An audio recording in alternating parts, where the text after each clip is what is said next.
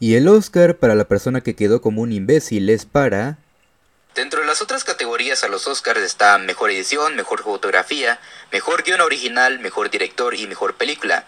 No incluye el de Mejor Actriz porque pues, estoy seguro que Kate Blanchett se lo va a llevar sí o sí. Mierda.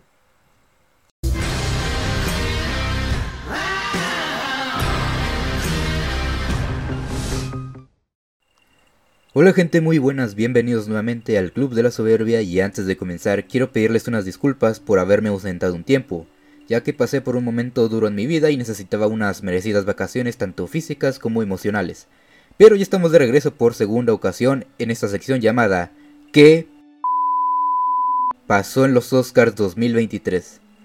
Hace un año abrí esta sección donde hablé de los nominados y los ganadores o algún momento cagado memorable que haya sucedido en el evento. No voy a hablar sobre todas las categorías si no sería muy largo, pero sí voy a hacer mención de lo que estuve 100% de acuerdo en que ganaran y de las que tuvieron un fuerte impacto y significado, como también de las que no estuve de acuerdo y mis razones de por qué las justifico. Sin más dilación, espero que les guste y por cierto en relación a las reseñas de Creed o Scream, no se preocupen, llegarán más adelante después de que suba una reseña pendiente. Pero bueno, ahora sí, ya procedemos con una de las ganadoras de este evento. Sin novedad en el frente, esta película fue la segunda que más premios se llevó a su casa, y es que de cierto punto puedo aceptarlo. Mejor fotografía, claro, se lo hubiera dado a Bardo, pero ok. Diseño de producción, aceptable. Mejor película internacional, pues mira, yo se lo hubiera dado a Argentina 1985, y si la India no lo hubiera cagado en no postular a la cinta RRR, iba a ser una carnicería. Aunque ya estaba cantado, ya que era la única en ser nominada a Mejor Película. Pero vale, te lo compro también. Solamente me pareció de una manera ingrata que también se haya llevado el Oscar a Mejor Soundtrack. Hay que aclarar que me pareció una música muy envolvente, pero si hablamos de música original, la cual ha atrapado al espectador al minuto 1 hasta que se acabó, ese sería el soundtrack de Babylon. Pone en ritmo y en matices todas las escenas que aunque mencioné en mi reseña que llegaba a cansar por ser repetitivo, al final terminaba siendo un gran soundtrack como tal. Lo relaciones o no por cómo es empleado en la película. Considero en lo personal y de forma objetiva que Babylon tenía todas las de ganar esta categoría. Además creí que sería más conveniente para el evento ya que a pesar de ser una premiación muy exitosa, sigue siendo un show de televisión y creí que a pesar de todas las críticas negativas que Hollywood le había dado, pensé que por lo menos para quedar bien y decir que su cinta no estuvo muy culera, creí que le darían el premio, a mí en lo personal Babylon es una cinta que me gustó y algo que verdaderamente destaca es el soundtrack. Pero esta película, al igual que otras, fueron muy ignoradas. Dentro de los aspectos técnicos, Avatar El Camino del Agua ganó a mejores efectos visuales, lo cual era lo más obvio, y no tenía que si se me hizo una mentada de madre el que la haya nominado también a mejor película. Ya lo dije el año pasado, realmente las mejores películas no ganan o no son nominadas. Tomen más en cuenta el éxito en taquilla, qué tan innovadoras es tanto visual o narrativo, cuánta gente habla de esta película, entre un montón más. Por cierto, no sé si se enteraron de lo que había dicho James Cameron unas semanas antes de que fuera la ceremonia. Básicamente dijo que él merece ganar el Oscar a Mejor Película, demeritando otras cintas como Tar, diciendo que era ridículo comparar ambas películas. En relación a esto quiero decir que respeto mucho a James Cameron como cineasta. Nos ha traído muy buenas películas que han sido consideradas tan icónicas que podríamos incluso decir que son películas de culto como Terminator, Titanic, Avatar o la secuela de Aliens. Pero ese comentario que hizo me hace querer decirle, ya siéntese don. Continuando con otro ganador tenemos a Top Gun Maverick que se llevó premio a mejor sonido, lo cual era también bastante obvio que se lo llevara. Solo que en mi opinión siento que merecía ganar más, por ejemplo a mejor edición, guion adaptado y ya sé que me puedo estar mamando con esto que diré, pero incluso mejor película. Siento que el ser una película de acción, mucha gente la termina infravalorando, lo cual para mí esta película significó un gran mensaje de parte de Tom Cruise a Hollywood de lo capaz que es de hacer, aparte de salvar el cine en crisis de pandemia. Pero bueno, puede que muchos no me den la razón porque ya dije anteriormente que Top Gun Maverick es mi película favorita del 2022 pero por lo menos esta cinta no se fue a casa con las manos vacías. Ahora, A24 fue la mayor ganadora del evento ya que ganó todas las categorías principales de la ceremonia. En actriz de reparto me sorprendió que ganara Jamie Lee Curtis, Yo amo a esa señora como persona y como actriz, y su papel en todo en todas partes al mismo tiempo es muy divertido y me hizo cagarme de risa en más de una ocasión. Pero aceptémoslo, que su papel no llega a ser tan relevante en comparación con Stephanie Sue, que también estaba nominada. Incluso creí que Angela Bassett se lo iba a llevar. Creí que ese iba a ser el premio que Marvel se iba a llevar.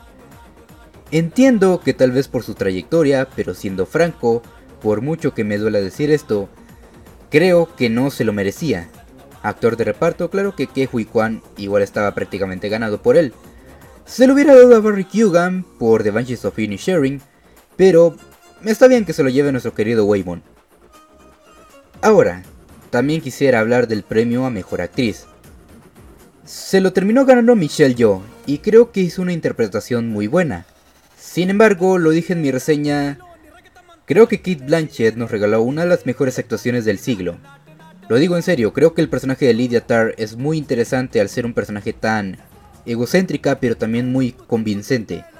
Yo considero que Kate Blanchett dio su mejor actuación en Tar. Incluso a pesar de la polémica en la que se había metido Michelle Yeoh, reposteando un artículo donde decía que ella merecía ganar el Oscar porque Kate Blanchett ya tiene dos. Ya tiene el reconocimiento que merece y toda la cosa. Y que aparte le sería gran ayuda a su carrera como actriz. Basándonos en eso, el ganador del balón de oro de este año va a ser el Tecatito y no Messi. ¿Por qué? Porque él ya tiene varios. O sea, no mames. Aunque Kate Blanchett hubiera ganado 9 Oscars si presentó una décima actuación chingona, entonces déselo. Pero bueno, para mí Kate Blanchett se llevó el mejor premio de la academia. El que no necesita. Porque yo firmemente sé que ella fue la gran ganadora para mí. Y bueno, ese sería el mayor desacuerdo que tuve en la ceremonia, que realmente no fue para tanto si lo pones a comparar con otras cosas que voy a mencionar a continuación. Y ese es el premio a mejor película. Y más que estar enfocado en la categoría, quiero enfocarme en la película que ganó. Todo en todas partes al mismo tiempo resultó ser la ganadora de la noche. Y hay premios que recibió y que siendo sincero, no se merecía ganar. Por ejemplo, mejor edición. Entiendo que sea una película en la cual estuvieron involucrados como 5 güeyes que aprendieron todo por tutoriales de YouTube, pero no fue la mejor edición. También se me hizo triste que se haya dado el premio a mejor guion original. Eso era para The Banshees of Inisherin, porque la magia de la película estaba en el guion, y era lo más justo que se lo dieran a él. Y no digo que todo en todas partes al mismo tiempo se lo merezca porque está bastante bien, pero The Banshees of Inisherin era por lejos el mejor. Además, es más triste que no se haya llevado nada aquella noche. Y también el de mejor director. Los Daniels se llevaron el Oscar, algo que, si dependiera de mí, yo se lo hubiera dado a Todd Field, por Tar, ya que van muy de la mano con la gran actuación de Kate Blanchett. Una excelente actuación solamente pudo venir de una excelente dirección. De hecho creí que se lo iban a dar a Spielberg por The Fablemans, Cosa que gracias a Dios no fue así. Y quiero dejar en claro, no estoy diciendo que la película fue mala, todo lo contrario, me encantó la película. Solamente que no me pareció tan destacable dentro de la filmografía de Spielberg. Y creí que se lo iban a dar a él por su trayectoria. En fin, de todos los premios que recibió todo en todas partes al mismo tiempo, el de mejor película es el que más se merece a pesar de que dije que no es mi película favorita. Lo dije, yo hubiera puesto a Top Gun Maverick o incluso a Tar de hecho, haré una opinión un poco impopular. Y les digo que me gustó mil veces más Tar que todo en todas partes al mismo tiempo. Pero que se haya llevado el premio, está bien. Y bien, antes de terminar quiero mencionar mis momentos más felices de la ceremonia, o los más cagados que solo fue uno, de hecho, que fue cuando Jimmy Kimball se acercó a Malala e hizo ese chiste pedorro de Malala Land. ¿Qué les puedo decir? Comedia de calidad. Bien, ahora sí, pasamos a mis mejores momentos de los Oscars 2023. El primero sería el abrazo y reencuentro que hubo cuando Harrison Ford subió al escenario a mencionar el premio a mejor película. Ahí que Hui Kwan y Harrison Ford, después de casi 40 años, tuvieron un gran reencuentro desde la película de Indiana Jones y El Templo de la Perdición. Puede que para muchos no haya significado algo, pero yo que vi las películas de Indiana Jones desde niño, pues me emocionó y me enterneció el corazón. Pero si estamos hablando de cosas que me enternecieron el corazón, fue cuando Brendan Fraser se llevó el Oscar a Mejor Actor. Tenía todas mis esperanzas puestas en él y estoy feliz que se lo haya llevado. Sé que Austin Butler fue un gran rival a vencer, de hecho, si él se lo hubiera llevado, no habría tenido ningún problema. Y si me dejas mencionar a un tercer lugar, yo hubiera puesto a Colin Farrell. Todos los nominados en sí hicieron un gran trabajo, pero Brendan Fraser ganó y tras tantos años en el olvido por fin regresó como los grandes. Su discurso fue corto y sencillo, solamente agradeció y se fue. Que de cierto punto lo entiendo, ya que al estar frente a todo Hollywood, es normal que aún le dé cierto remordimiento el estar parado ante muchas personas que le dieron la espalda.